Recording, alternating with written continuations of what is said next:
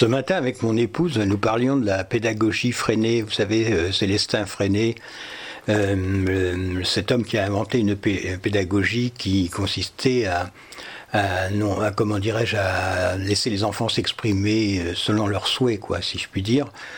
Et, je me souviens que cet homme remarquable avait poser quelque chose de très important, notamment pour les enfants dyslexiques, c'est que euh, euh, comment euh, dans la pédagogie normale, il faut être motivé par l'école pour réussir.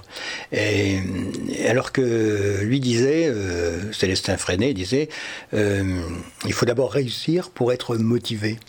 Et, c'est vrai que ça, c'est très valable pour euh, les enfants dyslexiques. Euh, euh, c'est-à-dire qu'on a besoin de réussite, comme on a, on connaît énormément d'échecs. Hein. donc la moindre réussite nous fait un plaisir immense et, nous donne des ailes. Et, donc c'est d'abord faire réussir quelque chose à un enfant puis ensuite essayer de lui communiquer, lui faire apprendre un concept.